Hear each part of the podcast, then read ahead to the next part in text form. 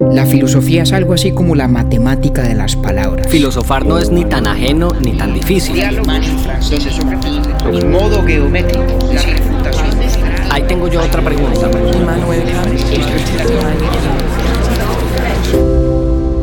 Urbi et Orbi a la ciudad y al mundo. Buenos días, buenas tardes, buenas noches. Vamos a conversar sobre el amor. Y como en otras oportunidades tenemos en el diálogo un invitado ausente. En esta ocasión el filósofo Harry Frankfurt, que nos ofrece una perspectiva filosófica sobre el amor y su rol trascendental en la vida humana. La tesis de Frankfurt es nada más y nada menos que el amor es lo que le da sentido a nuestras vidas. Para entender el por qué, empezamos por abordar lo que David llama la pregunta ética fundamental. ¿Cómo debemos vivir? Después de investigar lo que está detrás de esta pregunta, llegaremos al corazón de la idea de Frankfurt, que el amor es la fuente de las razones que tenemos para vivir. Hablaremos de las características centrales del amor en general que ayudan a entender sus distintas manifestaciones, como por supuesto el amor de pareja y sobre todo el amor por los hijos, al que Frankfurt describe como la forma de amor más pura. Esperamos que disfruten este diálogo en el que la filosofía se va al fondo de las cosas que más importan y entender por qué el amor es lo que le da sentido al vivir.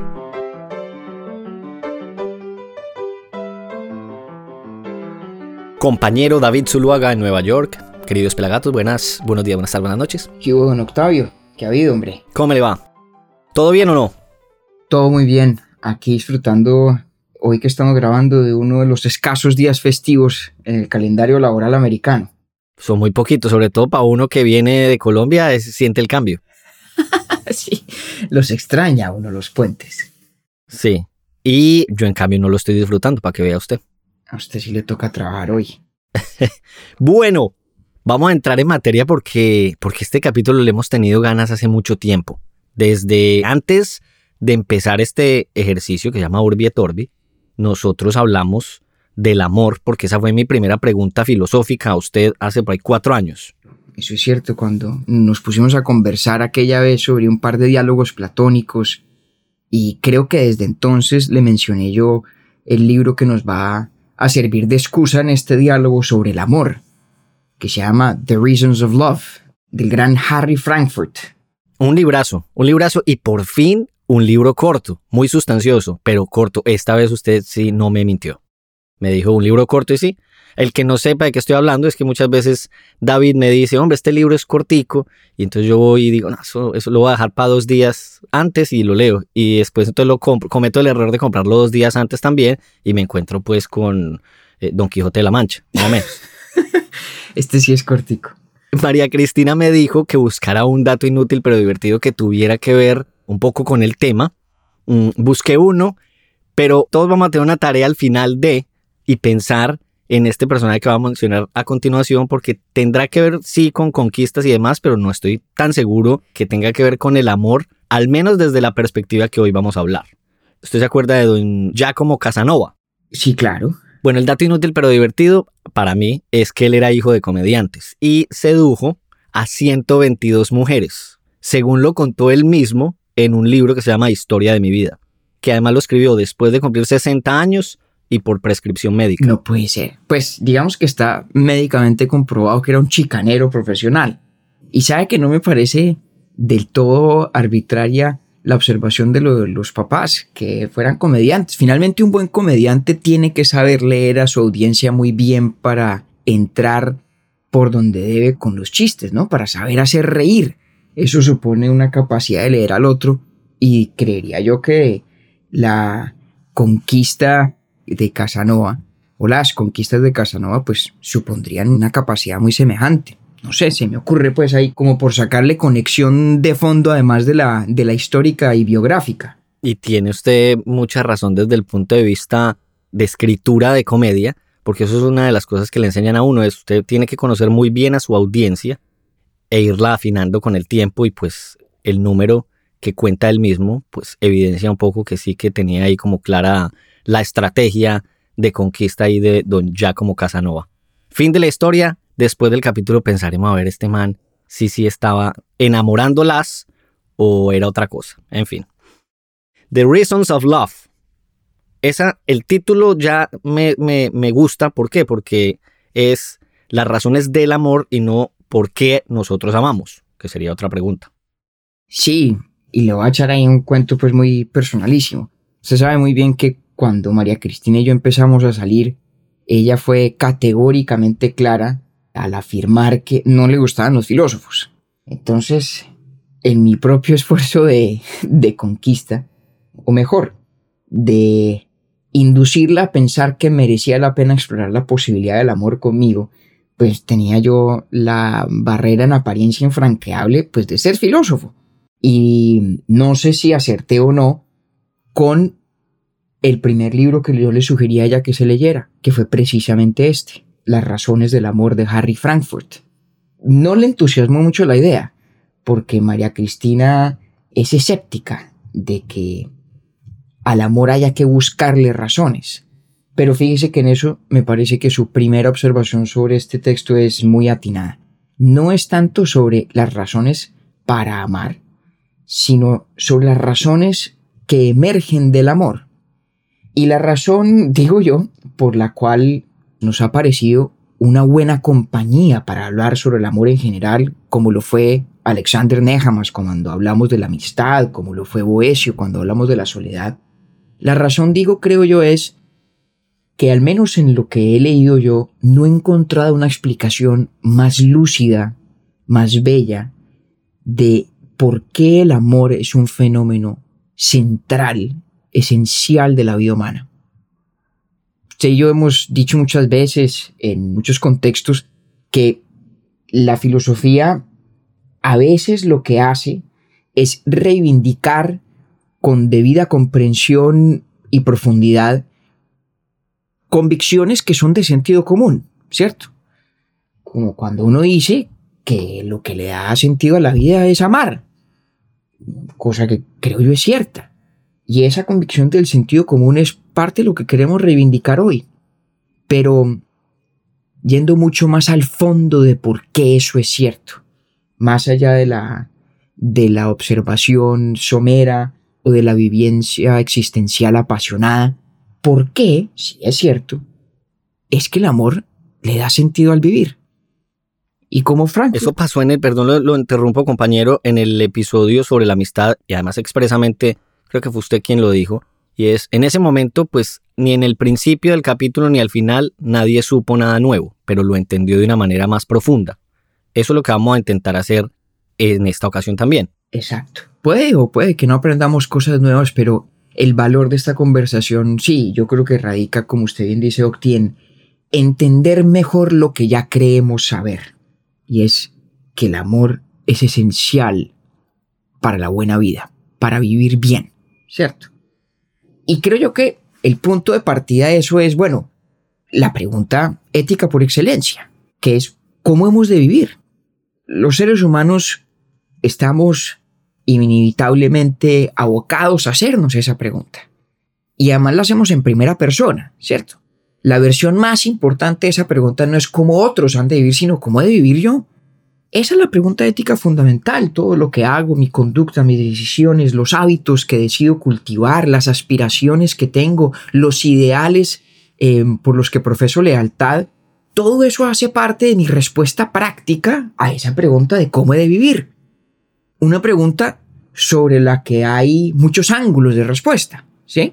Por ejemplo, la moral tiene un ángulo de respuesta. Dice, bueno, cómo vivir en parte se define en función de las obligaciones o los deberes que tenemos para con los demás, ¿cierto?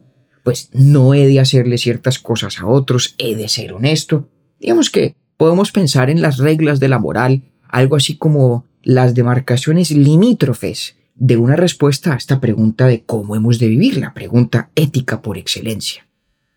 Pero la moral no alcanza a contestarla del todo. Eso me gusta mucho. Me gusta mucho saber o entender que incluso ah, por ahí en una parte dice eh, que le parece hasta exagerada, si en el camino de encontrar una respuesta de cómo debemos vivir estamos. Claro, porque fíjese que la moral casi siempre lo que nos propone son ciertos límites de la conducta, ciertas cosas que no debemos hacer y sobre todo que no debemos hacer en relación con los demás.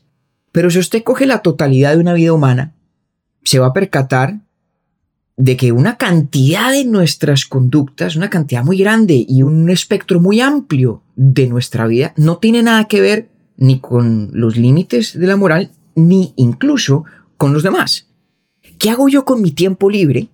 ¿Qué propensiones decido cultivar? ¿Qué formas de excelencia quiero adquirir? Pues son decisiones que no atañen a otros y que no se definen en función de esos límites de la moral. No alcanza la perspectiva moral a definir por completo la respuesta a esta pregunta ¿cómo hemos de vivir?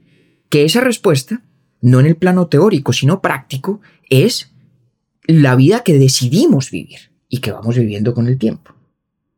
Y Harry Frankfurt en este ensayo sobre el amor del que nos acompañamos para hablar sobre el fenómeno del amor, arranca por hacer una observación que a mí me parece muy importante.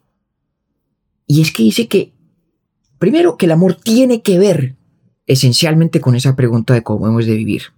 Ya veremos en un momento cómo se conectan, cómo se relacionan. Pero luego hice otra cosa. Perdona, yo lo interrumpo, compañero, porque es que me, a mí me parece muy interesante es el camino que vamos a empezar a recorrer en el capítulo para llegar a la respuesta gruesa.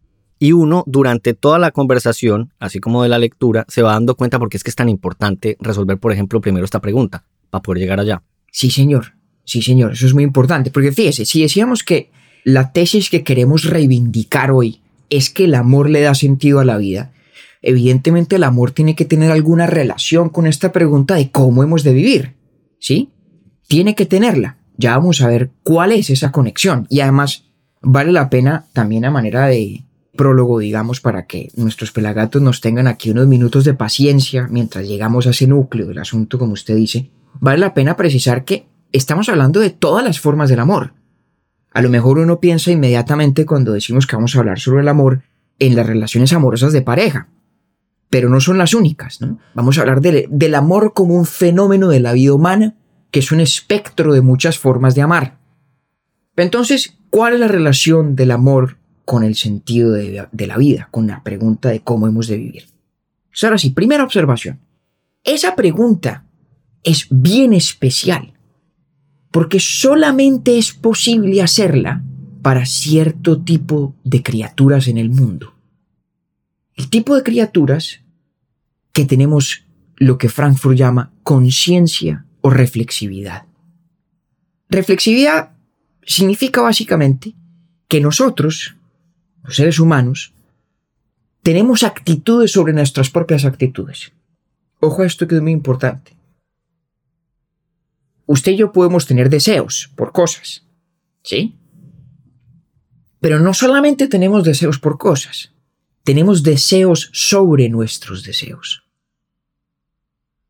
Eso se llama actitudes de segundo orden, actitudes sobre nuestras actitudes. ¿sí? Entonces, vamos a poner un ejemplo. Y aquí es útil el contraste, digamos, con otras formas de la vida animal. Y yo le tengo otro ahorita. Usted me tiene otro, seguramente. Pero, por ejemplo, ¿no? Un perro tiene sed. ¿Sí? Un perro tiene sed y tiene un deseo por beber agua, inmediatamente actúa sobre la base del deseo y va y busca agua, donde la encuentre, ¿cierto? Pero de golpe, no sé, usted y yo podemos tener sed eh, en una circunstancia en la que es indebido distraernos con el fin de ir a satisfacer ese deseo. Y esa capacidad que tenemos de no actuar deliberadamente sobre un deseo que tenemos tiene que ver con estas actitudes de segundo orden. Yo puedo tener un deseo de segundo orden de no querer actuar conforme a mi deseo de beber agua en este instante. Es decir, los seres humanos tenemos lo que podríamos llamar distancia reflexiva sobre nuestras actitudes de primer orden, sobre nuestros deseos. A nosotros el deseo no nos impulsa de manera automática, no nos conduce a actuar de manera irreflexiva. Tenemos la capacidad de observar nuestros deseos, ponderarlos, tener actitudes sobre ellos. Eso es la reflexividad. Por eso la conciencia podríamos definirla, ¿cierto? como una división del ser, una división del yo, una división de la conciencia misma, ¿cierto? Donde nosotros nos hacemos objeto de nuestras propias reflexiones. Entonces, la gran particularidad nuestra, como criaturas del mundo, es que tenemos, podríamos decirlo, opiniones sobre nosotros mismos. Ahí le tengo yo el ejemplo. ¿Cómo es, cu- ¿Cuál es el ejemplo suyo? El ejemplo mío es, yo desearía desear leer tanta literatura griega como usted. Ah, por ejemplo, por ejemplo, ese ejemplo es magnífico, Octi, porque seguramente usted, sinceramente hablando, no es que se levante un día con un apetito insaciable por leer a Homero, pero su apreciación del mundo de los griegos es suficiente para desear tener ese deseo. Usted a lo mejor sí dice, hombre, yo quisiera tener ese gusto de un día levantarme y querer leer más Homero, ¿cierto? De acuerdo. Pero eso es importantísimo. No, y, y lo digo de corazón, de verdad. Bueno, pero por ahora, por ahora, a lo mejor algún día se transfiere al primer orden y se levanta usted un día, un día con un afán incontenible de sentarse a leer la Iliada. Pero ese ejemplo es perfecto, porque eso es lo que nos caracteriza como seres humanos conscientes, que tenemos actitudes frente a nosotros mismos, ¿cierto? Y lo más importante es esto, don Octavio. Y es que ese tener actitudes sobre nosotros mismos, o esas actitudes, quiero decir, no son como las de un observador indiferente. Yo no es que me observe a mí mismo y tenga una opinión, pero sea indistinto si yo termino conformándome o no a esa- opinión. Por ejemplo, para seguirle la cuerda a usted, si usted sinceramente tiene el deseo de desear leer más literatura griega, si ese se- deseo de segundo orden es sincero, usted no es indiferente al hecho de que no tenga todavía ese impulso de primer orden por ir a buscar más libros de los clásicos griegos. Eso no le es indiferente. En cierto sentido, es algo que usted ve como un defecto en sí mismo. Lo es, lo es. Lo es porque, porque en cambio no contemplo ni siquiera como posibilidad leer muchísimos otros temas, pues que ahora para tratar de buscar me demoraría mucho, pero tal cual, al menos este está en mi espectro de consideraciones. Exactamente. Usted no es indiferente al hecho de que todavía no tiene ese deseo de primer orden que está, digamos, en línea con o que es consistente con su deseo de segundo orden. Usted quiere ser el tipo de persona a quien le gusta y le da placer sentarse a leer la Iliada o la Odis- o la Odisea. Y el no serlo es a la luz de sus propios deseos, es decir, a la luz de su propia opinión sobre sí mismo, una especie de defecto. Esto para decir que el fenómeno de la conciencia, de la reflexividad, supone una actitud frente a nosotros mismos que no es de opinión indiferente, sino que al contrario es la de tomarnos en serio. Por eso Frankfurt dice una cosa muy bella, dice que nosotros, y aquí hace el contraste con otras formas de la vida animal, estamos armados, estamos estructurados, diseñados para tomarnos a nosotros mismos en serio. Es decir, nos importa quién somos. El fenómeno psicológico fundamental de ser criaturas reflexivas, criaturas con conciencia, es lo que en inglés él describe con la palabra caring. We care about who we are. Nos importa quién somos. Y sabe que me encanta, eso me parece espectacular. Pues sabe que me gusta aún más que él dice que tampoco podemos evitarlo. Eso es exactamente. Téngame un, un momento ahí. Porque fíjese entonces, si el ser consciente y el ser reflexivo significa que yo tengo actitudes sobre mí mismo, tengo actitudes sobre quién soy. Actitudes que además pueden ser críticas, como pueden ser afirmativas, ¿no? A mí me puede gustar ciertos o cierto elemento de quién soy. ¿Sí? No todas mis actitudes de segundo orden van en el sentido de querer ser alguien distinto de quien soy, también pueden ir en el sentido de reafirmar la pertinencia de quien soy, ¿sí? Esas actitudes de segundo orden son normativas, no son una mera observación, digamos, fáctica, de hecho, ¿no?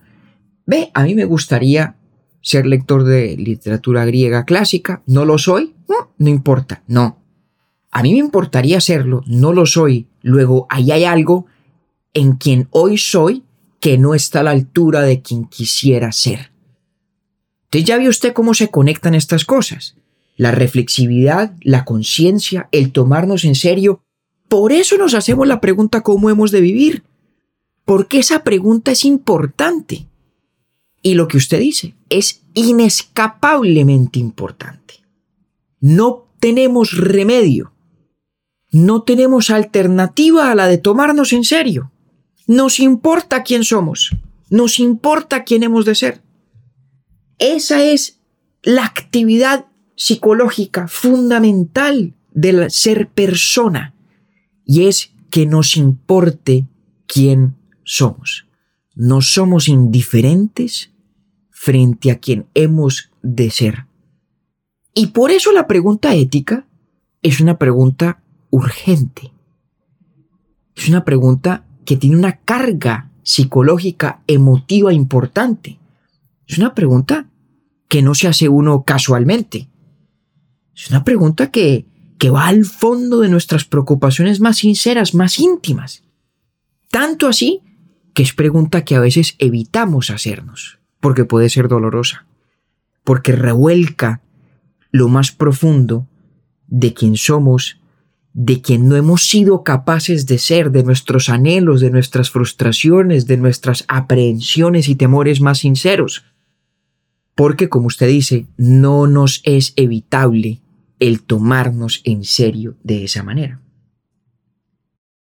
Sí, y por eso muchas veces entonces el deseo, la manera de atenderlo, no sé si sea preciso con esa palabra, es lo que usted acaba de decir, evitándolo, eh, evitando esa búsqueda por su satisfacción para con ello evitar también sufrimiento y dolor. O sea, no, no siempre uno tiene un deseo y buscamos satisfacerlo completamente conscientes de ello. Claro, claro, precisamente porque la actividad de vivir para las criaturas que somos reflexivas y conscientes y que por lo tanto nos tomamos en serio a nosotras mismas, la actividad de vivir es la de darle forma a nuestros propios deseos con el paso del tiempo a partir de nuestras actitudes de segundo orden. ¿Sí? La vida en ese sentido es literalmente una lucha contra nosotros mismos, donde con el tiempo desarrollamos apego y convicción a ciertos ideales de quién hemos ser, quién hemos de ser, perdón, vamos percatándonos de las incongruencias entre ese ideal y quien en efecto somos, y nos dedicamos, a veces con más éxito, a veces con menos éxito, a darnos forma para más y mejor aproximar esos ideales a los que profesamos lealtad. Y aquí está el quid del asunto, mi querido Octavio. Los seres humanos, porque nos tomamos a nosotros mismos en serio, porque nos importa quién hemos de ser, porque tenemos este fenómeno que llama Frankfurt caring. Yo le iba a preguntar que cómo podría uno traducir eso, porque cuidar se queda corto. No, se me ocurre que es, se queda un poquito corto, se me ocurre que es algo así como tomar partido, ¿sí? Tomamos partido a favor de una concepción de nosotros mismos, ¿cierto? Como tenemos ese fenómeno de que tomamos partido, significa que para poder vivir los seres humanos necesitamos una cosa que podemos llamar los fines últimos o fines terminales. Tenemos que tener apegos que no se justifican de manera instrumental, sino que tienen valor en sí mismos, valor intrínseco. ¿Me explico? Que si yo tuviera aquí una consola con efectos, pondría aquí un sonido de como celestial, porque ahí, ahí sí entré yo, ahí es como que esta es, aquí ya estoy encontrando cuál es la razón del, del amor de eh, Frankfurt. Mire por dónde va esto tan bello. Mire por dónde va. Y déjeme simplemente destacar que lo que estamos hablando hasta ahora son los fenómenos constitutivos del ser persona. Estas son las cosas que nos hacen personas. ¿no? Entonces, si no podemos evitar tomar partido, tenemos que dar alguna respuesta a esta pregunta de quién hemos de ser buena o mala, profunda o, superficial, mediocre o de excelencia, pero alguna respuesta tenemos que dar. Y la respuesta está dada por el apego a ciertos fines terminales o fines últimos. A ver, usted sabe que uno en la vida hace muchas cosas con el fin de obtener alguna otra, ¿sí? Y es distinto de hacer algo por el mero gusto de hacerlo. Un ejemplo pendejo, pero yo puedo aprenderme unos poemas o leer una poesía con el fin de, de impresionar positivamente a alguien. Cuando yo me aprendí rin, rin, renacuajo en, cuando tenía seis años. Como, por ejemplo, muy tieso y muy majo para impresionar a su mamá y a sus profesores. Pero yo también puedo sentar a leerme, sentarme a leer un poema por el mero placer de hacerlo, por el mero gusto estético de la apreciación del poema en cuestión. En el primer caso, hago lo que hago por razones instrumentales. Ese poema, el Ren Renacuajo suyo, es un instrumento para algún fin ulterior. En el segundo caso, no. Es una cosa que hago por el valor que tiene en sí misma. El punto aquí importante, Octi, es que... ¿Y me le puedo desbocar ya otra vez o no? Porque entonces ahí es que, es que a mí me gusta mucho cuando Frankfurt lo pone en esos términos, porque él dice que la manera en la cual uno evita algo que ya va a mencionar a continuación en la vida es tener fines en sí mismos. De lo contrario, si todo es instrumental, la vida llegaría a ser muy aburrida. Sería el aburrimiento absoluto, absoluto. Porque ¿qué pasa? Si todo lo que uno hace es en función de alguna otra cosa y no hay ninguna que merezca nuestro esfuerzo en sí misma y de manera intrínseca, nuestra conducta no tendría sentido. Ahí, literalmente, la vida carecería de sentido para quien la vive. Nada de lo que hacemos merecería la pena. Y por eso cuando hablamos de ese aburrimiento, no es aburrimiento en el sentido, digamos, mundano de estoy aburrido, no tengo mayor cosa que hacer. No, es un aburrimiento existencial. Es un aburrimiento que es algo así como equivalente a la muerte psíquica, a que absolutamente nada merezca la pena porque nada nos atrae como algo valioso en sí mismo. Claro, porque usted eh, lo que se está pasando la vida es en un trámite, como digo yo. ¿sí? Usted hace una cosa para ir a otra, hace otra para ir a la otra, y, pero nunca no tiene un norte claro, o es decir, no está haciendo nada por, el, por puro deleite y goce, como dice usted. Y aquí está entonces la sustancia de lo que queremos decir usted y hoy.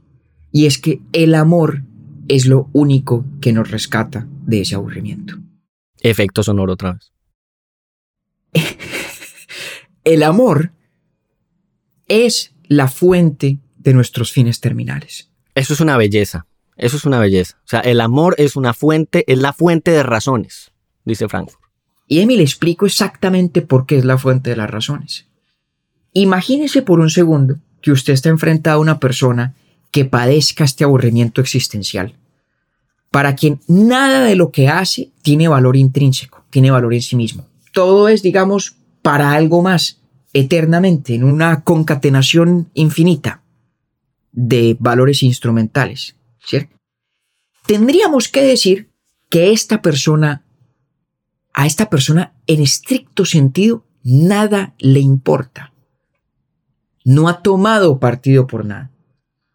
Porque no hay nada en los fines que persigue que satisfaga algún propósito esencial a esa persona. No toma partido por nada. Y fíjese usted este problema. ¿Cómo lograría usted convencer a ese sujeto de que le importe algo? No, pues si nada le importa, imposible. Exactamente. Es una de las cosas más importantes de lo que dice Frankfurt me parece deslumbrante, en lo penetrante que es. Es imposible que a alguna persona le importe algo si nada le importa, si no hay ya algo que le importe. Volvámonos un segundo entonces a esa pregunta de cómo. Sí, importante porque no es una trampa de lenguaje, lo que acaba usted de decir. De ninguna manera. No es una trampa de lenguaje, es una afirmación absolutamente lógica. Devolvámonos un segundo a esa pregunta ética esencial. ¿Cómo he de vivir? Nuestro personaje imaginado, que no tiene fines terminales, que no tiene apegos absolutos a ciertos fines cuya obtención, cuya materialización es valiosa en sí misma, sin más, esa persona, ¿cómo hace para contestar la pregunta de cómo ha de vivir? No tiene manera de contestarla. ¿Y por qué? Porque no hay nada que sea importante de manera absoluta, no ha tomado partido, es decir, porque nada ama. No ama nada. Y a esa persona que no ama nada, no hay manera de que le demos razones para que ame alguna cosa, para que algo le importe. Y es en ese sentido que es literalmente cierto, Octavio, que el amor es la fuente de las razones. Oiga, ¿sabe qué me acabo de acordar en este momento? De cuando hicimos nosotros el live en Instagram sobre Soul, porque eso le pasaba al alma 22. Ah, bueno, ahí tiene usted, exactamente. Si uno no tiene ya algún apego por un fin terminal, que como decimos, esos apegos nacen del amor. Si uno no ha tomado partido por nada, no hay argumento posible para convencerlo de que tome partido por algo. Y por eso, ¿cómo responder a esta pregunta de cómo hemos de vivir? No es un ejercicio, digamos, de reflexión ex nihilo, que ocurre de la nada, ¿no? Para contestar esa pregunta yo tengo que pararme sobre algún fundamento, sobre algo que ya me importe. Y por eso, esto es muy, muy importante filosóficamente de lo que dice Frankfurt, la respuesta a la pregunta cómo de vivir no es una pregunta, eh, no es una respuesta, perdón, esencialmente de preguntarnos qué, qué ha de importarnos, sino al principio o más fundamentalmente es una pregunta cuya respuesta empieza por qué es lo que ya nos importa. Porque solo a partir de lo que ya nos importa, de lo que ya amamos, podemos descubrir otras cosas que nos deberían importar, otras cosas que deberíamos amar y tal vez algunas que no deberíamos amar o que no nos deberían importar. Es decir, la reflexión práctica, la reflexión ética de unas criaturas con conciencia y reflexivas como nosotros, que no tenemos alternativa a la de tomarnos en serio a nosotros mismos. Esa reflexión ética siempre inevitablemente empieza por aquello que ya nos importa no habría manera de reflexionar éticamente si no tuviéramos ya ciertos apegos, ciertos amores. Al menos el más fundamental de todos, que es el amor por la vida misma. Déjeme tratar de hacer suficiente énfasis en esto, no sé cómo exagerarlo. Si no hay amor, no hay la capacidad de ser persona, literalmente hablando estaríamos abocados a esa situación de aburrimiento existencial a la que usted aludió, en la que está en peligro nuestra supervivencia psíquica misma. Imagínese usted por un segundo la vida de una criatura a la que nada le importe, literalmente, nada le importe. ¿No produciría la más absoluta parálisis? ¿El más absoluto desinterés por todo y por uno mismo también? ¿No sería una vida casi vegetal? Lo digo en el sentido literal, de vegetación. Que ahí me acuerdo de lo, que él mismo dice y es, eh, eh, por eso también es que él dice, no es desde la moral que tenemos que ver esta, esta situación. digamos, no es suficiente la perspectiva de la moral. ¿Sí? Exacto. El amor literalmente es el origen de los valores terminales. Es por lo tanto, como usted dice, Octi, el origen de las razones el punto de perspectiva desde el cual podemos evaluar nuestras propias vidas y es lo que nos rescata de ese aburrimiento existencial que produciría la absoluta parálisis, la muerte psíquica casi, que es una forma de no vivir de manera consciente, es como el languidecer de la conciencia. De hecho, la antítesis de una vida donde hay amor ni siquiera es, ni siquiera es la tragedia del suicidio lo menciona él además. Claro, Frankfurt dice sobre eso una cosa muy, muy bella, en mi opinión, muy, muy acertado. Y es que él dice, mire, incluso la persona que se quita la propia vida porque se siente plenamente miserable, incluso de esa persona es cierto que ama vivir. Porque lo que en realidad quisiera esa persona después de todo no es renunciar a la vida, sino renunciar a la miseria o a lo que la hace miserable.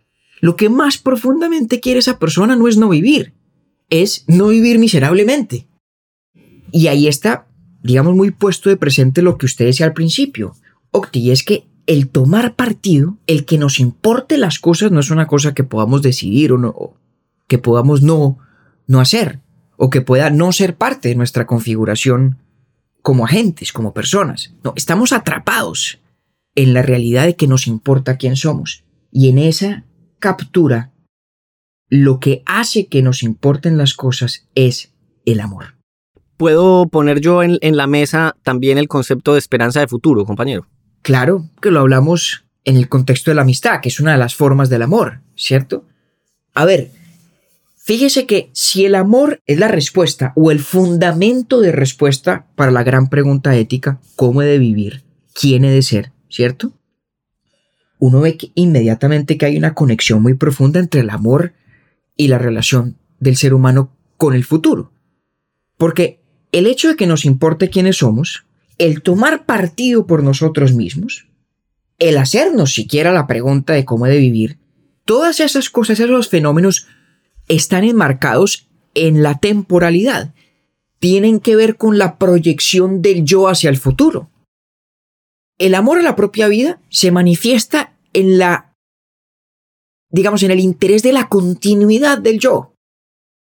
A mí me importa que cuando me levante mañana después de dormir, siga siendo yo. ¿Sí? Eso me importa. Y por eso es que me importa qué, tipo de persona de ser mañana. Y por eso me importa que quién soy, los hábitos que tengo, los deseos que cultivo, los que satisfago y los que no, los que abandono y los que fortalezco. Que todas esas cosas vayan más y más en línea con aquello que yo quiero ser, con mis deseos de segundo orden, con los ideales de mí mismo que he decidido cultivar y adoptar. Y si esos ideales, esos apegos, esos deseos de segundo orden, en últimas están fundados en el amor, pues evidentemente la relación que tengo con mi propio futuro es una relación mediada por ese amor. Es decir, el amor implica necesariamente una postura hacia mi futuro. En eso la conexión es, es total. Porque también me acuerdo yo de Platón en el banquete, esa fiesta pues tan sabrosa que estos manes estaban haciendo y hablando al respecto, que fue también el primer libro que usted me, recomendó cuando le hice la pregunta sobre el amor. Y entonces decía, creo, pues, me imagino que era Sócrates, aun cuando usted tiene lo que tiene hoy, al menos desearía tenerlo mañana también. Entonces ahí yo como que conecto, eh, digamos que ahí también está presente la esperanza de futuro. Y, si hablamos del amor, pues si usted hoy ama, mañana desearía también ser amado. Exactamente, eso es tal cual. ¿Me quedó bien la tarea? Sí, eso es de lo que se trata aquí. ¿Y entonces por qué no he podido terminar el guion, hermano? Llevo como cuatro años escribiendo eso y no he podido. bueno, porque el proceso de escribir es complejo eh, y tiene sus vaivenes. Desearía desear escribir ese, ese, porque no lo deseo suficientemente, por eso no lo estoy escribiendo tan seguido. O, de pronto sí lo desea suficientemente y lo que hay es un fenómeno de cierta debilidad de la voluntad o cierto temor a la tarea de ejecutarlo. no necesariamente es falta de convicción en la actitud de segundo orden, fíjese. De acuerdo, 100%. Em, pero esto que usted dice es cierto, porque nuestro interés en nosotros mismos, el tomar partido por nosotros mismos, significa que no queremos ser criaturas espasmódicas, es decir, cada, que cada minuto de nuestras vidas es como un espasmo, un movimiento abrupto que no tiene ninguna eh, conexión inteligible con los que lo preceden y los que le siguen. Para nosotros es importante la narrativa de nuestra propia vida. ¿Quiénes hemos sido? ¿Quiénes somos? ¿Quiénes hemos de ser? Esa continuidad, esa relación de la persona con su temporalidad es esencial a ser el tipo de criaturas que somos. Tanto así que si decíamos que es esencial a la condición humana, o consustancial a ella el tener conciencia y el tener reflexividad y que esas cosas están dadas por las actitudes de segundo orden, fíjese que las actitudes de segundo orden no tendrían sentido si no hay una dimensión de temporalidad. No tendría lógica que yo deseara desear ciertas cosas que hoy tal vez no deseo, si no fuera en términos de que me proyecto hacia el futuro, me proyecto hacia la posibilidad de llegar a desear esas cosas que quiero desear. No se haría siquiera usted esa pregunta, claro no me haría siquiera esa pregunta, exactamente. En esto, digamos, tenía toda la razón Heidegger cuando hablaba de la condición de la persona humana, de lo que él llamaba el Dasein, ¿cierto? Como una proyección permanente de las posibilidades del ser hacia el futuro. Lo decía, pues, desafortunadamente con un lenguaje mucho más enredado de lo necesario, pero bueno, eh, es una observación que lo han tenido muchos filósofos, igual que la de los fines terminales versus los fines instrumentales de los que hablaba ya Aristóteles. Repito, es donde se traza esta conexión esencial con el amor, que tal vez la podemos destacar aún más con esto, con esto Octi. La gran característica de los fines terminales más profundos de la persona es que están allende todo cuestionamiento y toda evaluación radical.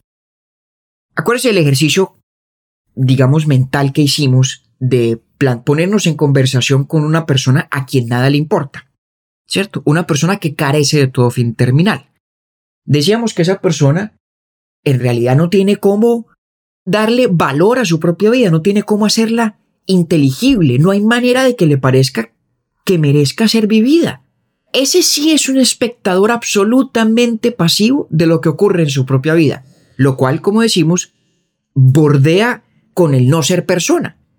Digamos que ya en ese plano del ejemplo estamos abocados a, la parálisis y a la muerte psíquica, a la cesación de la conciencia. No se puede ser consciente sin que nos importe quién somos, no nos puede importar quién somos sin fines terminales, entonces si no hay fines terminales, ni nos importa quiénes somos, ni podemos en realidad ya ser conscientes casi. Bueno, hablábamos de ese ejemplo. Y lo que el ejemplo ponía de presente, o lo que nos ayuda a destacar filosóficamente hablando, es que la única manera de que a uno le importe algo es que ya le importe alguna otra cosa.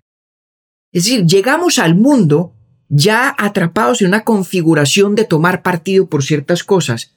Y a lo mejor es la explicación es evolutiva, ¿no? A lo mejor la explicación es que, pues, por razones de cómo funcionan los organismos en el mundo biológico, ¿sí? Nos importa vivir. Y por eso decíamos que el primero y tal vez el más esencial de todos los amores es el amor por la propia vida. ¿Sí? Pero eso significa que esos amores más fundamentales, esos fines terminales últimos, yo no puedo simplemente abstraerme de ellos como si fueran ajenos a mí para de pronto renunciar a ellos. No, hay ciertos fines últimos que estructuran quién soy, estructuran la posibilidad misma del ejercicio reflexivo. Y por eso los fines últimos tienen ese carácter, digamos, perentorio del amor incondicional, absoluto. No me es dado tratar esos fines terminales como no me es dado tratar el amor más sincero y verdadero como un objeto de la voluntad, como algo que yo puedo libremente decidir tener o no tener. Por eso uno no decide dejar de amar, así como así, en el sentido literal de que hoy tomo la decisión y he cesado de amar. Los amores pueden languidecer y pueden morir, claro que sí. Y seguramente hay decisiones que tomamos alrededor de eso que juegan un rol importante en el, en el morir de un amor. Como también las decisiones que tomamos juegan un rol importante en el nacer de un amor también, ¿cierto? Pero el amor más puramente entendido no es un objeto directo de mi voluntad, porque es algo que al contrario le da estructura a mi voluntad. Por eso Frankfurt yo creo que tiene toda la razón cuando dice que el amor no es esencialmente un fenómeno cognitivo ni afectivo, ¿sí? No es simplemente algo que yo creo y no es simplemente algo que yo siento. Es una configuración de mi voluntad. Es por excelencia una caracterización, una estructuración de quién soy. Eso me gusta porque además Frankfurt, y hablemos un poquito de eso compañeros si le parece, las cosas que uno ama no las ama porque tienen valor, sino que algo tiene valor es porque uno lo ama. Y ahí, el, y si quiere me, me, lo conecta con otra cosa que tengo hace rato ganas de preguntarle y es, por eso es que su caso ejemplar o paradigmático en el amor es aquel que se siente por los hijos, dice Frankfurt. Exactamente. Total, Octi. Entonces, mire, mire, mire cómo esto todo va íntimamente conectado. Nuestro ejemplo del, del sujeto a quien nada le importa, ¿cierto? Nos ha ayudado a llegar a la conclusión de que el ser personas a quienes algo nos importe, ¿sí? Supone que desde el principio de nuestra existencia como sujetos conscientes ya tenemos ciertos amores irrenunciables, ciertos amores que no son objeto del control directo de la voluntad, porque al contrario son estructuradores de la voluntad habría un problema de circularidad si mi voluntad estructurada por un amor pudiera a la vez hacer de ese amor objeto de esa voluntad misma, ¿sí? Suena enredado, pero ahí ve usted que habría un problema de circularidad, lo cual significa que, digamos, si a mí me preguntan por qué me importa lo que me importa, mi capacidad de responder con razones se agota.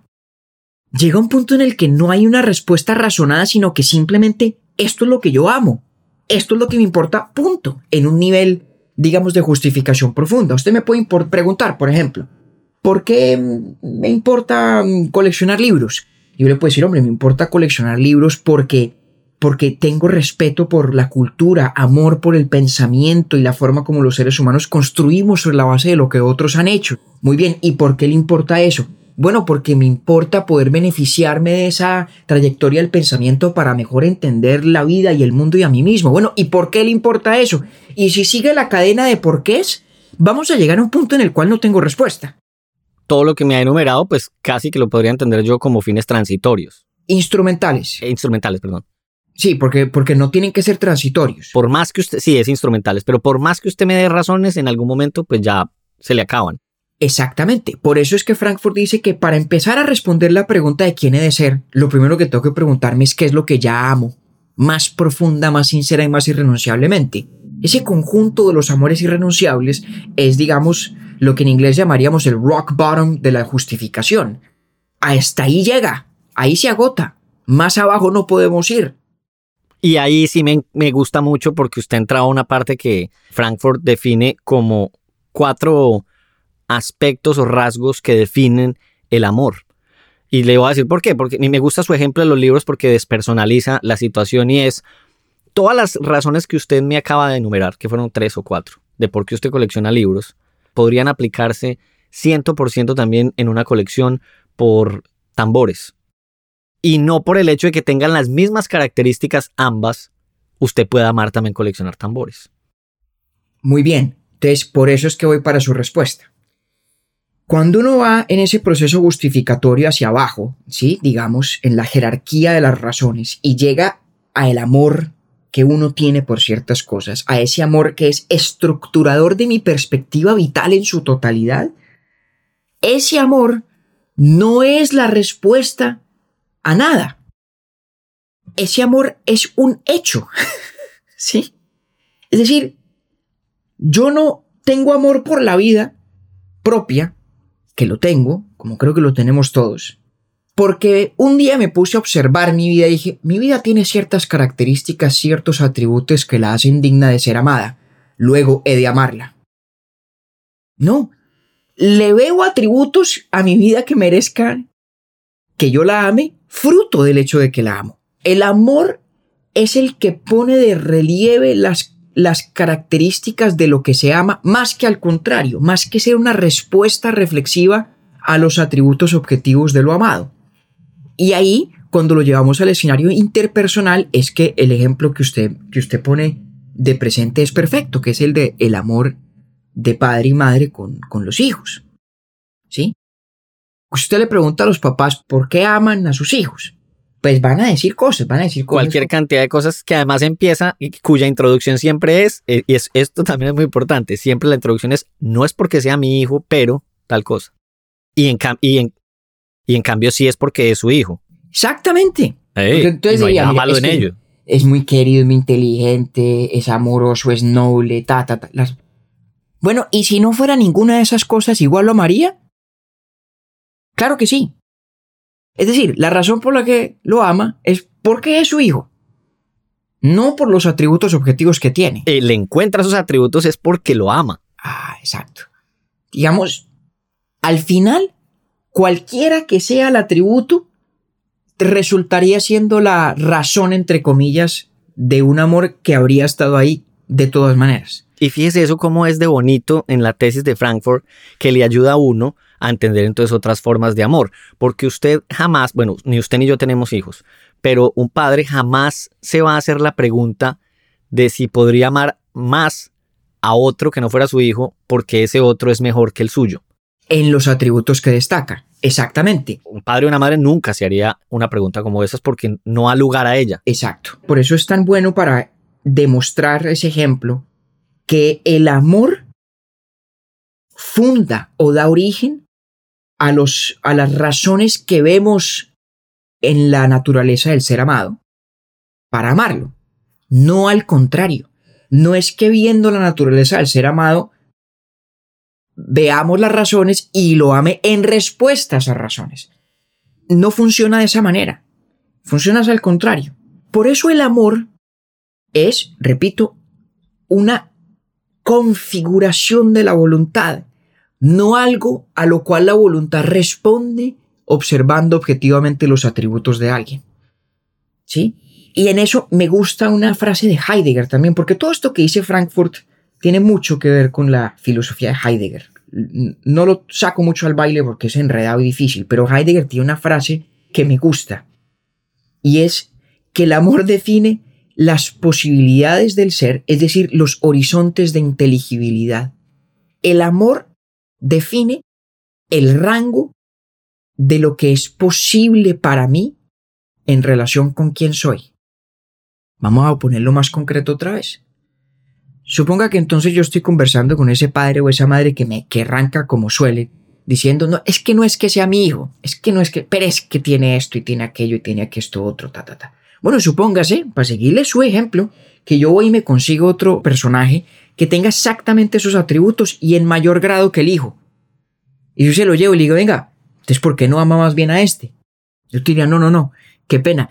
Esa posibilidad de transferir el amor por el hijo al amor por esta persona que tiene exactamente las mismas características o atributos y en mayor grado, eso está más allá del horizonte de inteligibilidad de la persona, del padre o de la madre. No es estrictamente concebible. Y fíjese que con todo esto llegamos a las características esenciales que tiene el amor, que Frankfurt nos da cuatro, me parece muy precisa. La primera es la preocupación desinteresada, absolutamente desinteresada por el bien del ser amado. La segunda es que la relación o el interés por el ser amado es inexorablemente personalísima. Es decir, no se ama lo que se ama en tanto que es un ejemplo de atributos generales, sino en tanto que es quién es, lo que es, como en nuestro ejemplo del amor de padre o madre. No se ama al hijo o a la hija porque el hijo o la hija ejemplifica una cantidad de características generales, porque en principio otro ser podría ejemplificarlas igual de bien o mejor. Se ama al hijo o a la hija porque es ese hijo o esa hija, como dijimos en nuestro capítulo sobre la amistad Octi. Cuando le preguntaban a Montaigne por qué amaba a Etienne de la Boétie, ¿cuál la respuesta de Montaigne? Porque él era él y yo era yo. Exactamente en vano habría tratado de dar una lista de atributos de la Boétie. En últimas, la relación de amor entre esos dos amigos era una relación tan radicalmente personalísima que no había descripción general de las razones, entre comillas, para amar que pudiera ser satisfactoria. Entonces, primera característica, el, el absoluto desinterés, en el sentido de que hay una preocupación por el bienestar del otro como algo intrínsecamente importante. Segundo, ese carácter personalísimo de la relación.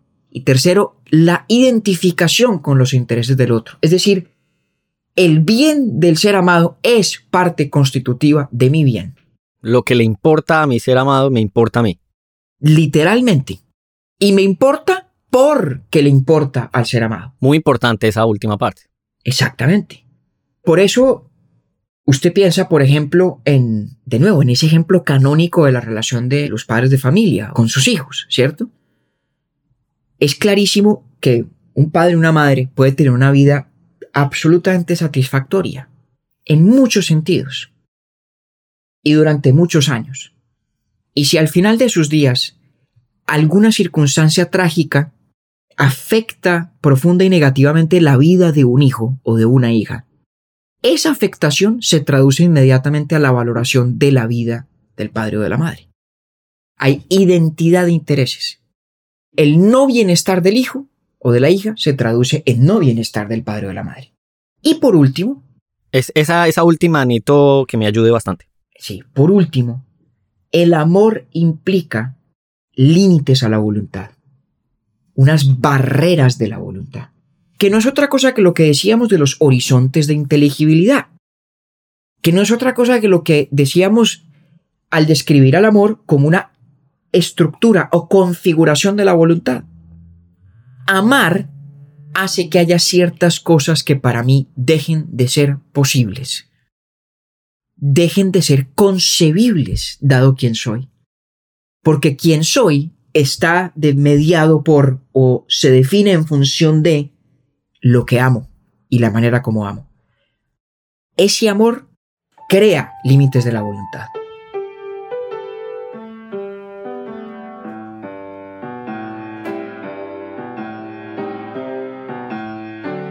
Ya con estas cuatro categorías uno entiende por qué Frankfurt llega donde llega. Vamos a volver a mencionarlas a ver si, a ver cómo voy yo ahí. Hágale. Es profundamente desinteresado. ¿Sí? Completamente personal. ¿Sí? No está vinculado a nada distinto a esa persona. Por tanto, lo que es importante para esa persona es importante para mí, porque a ella le importa. Entonces hay una identificación de intereses. Esa sería la tercera. Y la cuarta que acaba usted de mencionar es que crea barreras de la voluntad. Exacto. Hay cosas que se vuelven imposibles para nosotros fruto del amor. Y si me regala un ejemplo para esa última, a ver si yo lo puedo asimilar mejor.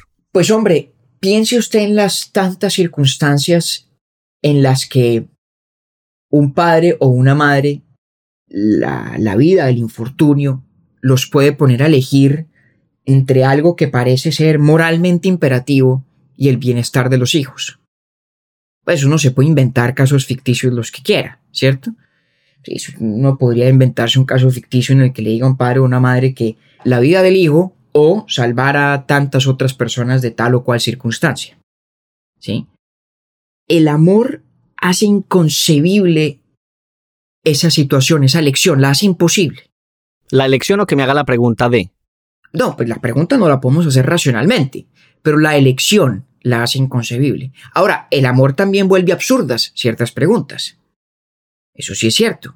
Si, por ejemplo, a mí alguien me preguntara si imagino una persona con quien mi amor eh, de pareja pudiera ser mejor, más fecundo, más lo que usted quiera, que el que tengo con María Cristina, pues la pregunta me parece fuera de lugar. Ni siquiera falsa me parece irrelevante. Si no hay lugar a esa pregunta. Sí, equivocada de principio. Porque parte de lo que implica mi amor por María Cristina es que me es inconcebible que fuera ese mismo amor con alguien más. Porque el amor es personalísimo. Y es impensable eso. Claro, es que vuelve, ese, el, el ejemplo suyo, devuelve inmediatamente a esas cuatro categorías. Es desinteresado, personalísimo, lo que importa para ella o para usted le importa a ambos, solo por ese hecho y crea esa barrera de la voluntad en la cual es inconcebible pensar en imaginárselo de una manera distinta. Y, lo que me gusta a mí estas características que da Frankfurt Octi es que, claro, uno las ve con perfecta claridad en este caso canónico del amor de padre y madre. De hecho, también son ciertas todas del amor por uno mismo. Y le permiten uno entender cómo otras formas del amor están en un espectro, donde pueden acercarse más o menos a esos casos canónicos cuando uno las evalúa o las piensa de esas características. Eso es súper importante dejarlo claro porque además me ayuda mucho a entender y es, ese es el caso canónico, el paradigmático, pero Frankfurt le da espacio a un espectro del amor en donde se pueden traslapar o compartir características una forma de amor con otra, ¿sí? Claro, claro, y los, los más auténticos y sinceros amores de pareja se acercan muchísimo a ese caso canónico del amor de los padres hacia sus hijos. Claro que sí. Lo interesante es que viendo esas características, se da uno cuenta lo profunda que es esa convicción de que el amor da sentido a la vida. Porque el amor hace posible que nuestra voluntad tenga estructura.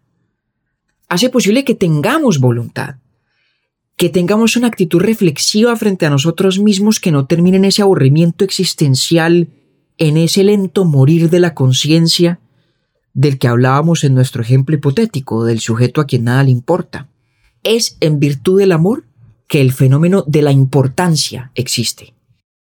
Y de pronto, Octi, para no excedernos, porque ya nos vamos alargando un poquito más. Y quedamos debiendo ya una segunda parte, al menos del tema, si queremos resolver la tesis de Frankfurt, porque nos falta un pedazo. Dejémoslo para después. Sí, algún día tenemos que volver al remate porque Frankfurt cree, entre otras cosas, que el amor es posible en virtud de que nos amemos a nosotros mismos en primerísima medida. Antes de que usted cierre, usted que es tan bueno conectando, eh, usted que es filósofo, conécteme esta idea. Eh, porque es que... Como le decía un amigo nuestro, María Cristina, usted que es actriz, vaya a la tienda que le fíen. sí, entonces usted que es filósofo, conécteme esta, esta, este equipo de sonido.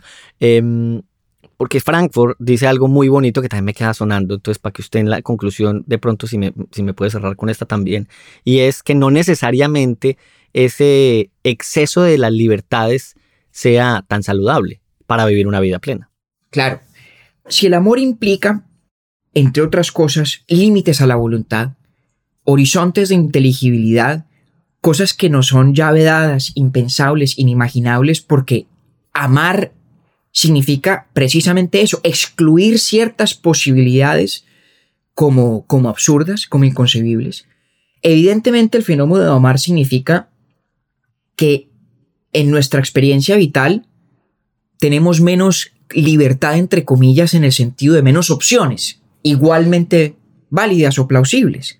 Cuando un padre o una madre aman, hay ciertas opciones en la vida que dejan de ser plausibles, opciones que impliquen digamos, el abandono completo y la total indiferencia frente al bienestar o malestar de sus hijos, al menos en, los, en casos que no sean patológicos.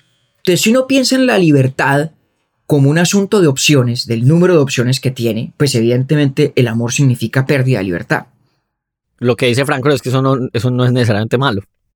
Eso no es malo. De hecho, es liberador. Ajá. ¿Qué, ¿Qué tal eso? Qué bonito eso. Y es, reducir la libertad libera. Y sí, y tampoco es una trampa de lenguaje. No es trampa de lenguaje, porque el amor va de la mano de la certidumbre, de lo que él en inglés llama wholeheartedness. No hay una palabra precisa en español, pero es, es el estar de lleno en algo, digamos, alma, vida y sombrero, esa es la expresión, exactamente, ¿cierto? El amor hace que uno esté, como dirían en el póker, all in. Por eso es que me parece una berraquera que uno ya entonces después dice, por eso la pregunta a si hay algo mejor no tiene lugar. Exactamente. Nuestras vidas las experimentamos como dignas de ser vividas porque hay cosas que amamos de esa manera. Irrenunciable, absoluta, inclaudicable, allende todo cuestionamiento. Porque estamos all in. Porque hemos tomado partido de manera radical. Y déjeme cerrar con esto, Octi. Si este análisis del amor es cierto, Debo decir que además creo que lo es. Es claro por qué la actividad de amar en sí misma es importante para nosotros. Porque la actividad de amar enriquece y ennoblece quienes somos. Amar le confiere seriedad a vivir. Seriedad en el sentido de que importa y por esa vía le da sentido también. Acaba usted de conectar todo el paseo que acabamos de tener a nosotros acá, en esta conversación. Nos estábamos debiendo este tema del amor. Se lo estábamos debiendo a Cris, además. Pues me gusta mucho. Me gusta mucho y quedo muy animado para terminar la tesis de, de Frankfurt. Eso es importante mencionarlo porque, em, claro, usted podría controvertir con esto y decir, y aplicarlo en un espectro, en unos niveles distintos y decir, bueno, pero el amor se puede acabar por tal o cual razones, pues no se trata de eso. Analizamos un caso paradigmático. Frankfurt explica muy bien que son espectros distintos que pueden tener puntos de encuentro y demás, pero define el amor de una manera bastante sólida y muy limpia en esas cuatro categorías. Así es. Pues compañero, muchas gracias, como siempre. Hombre, don Octavio, siempre un placer.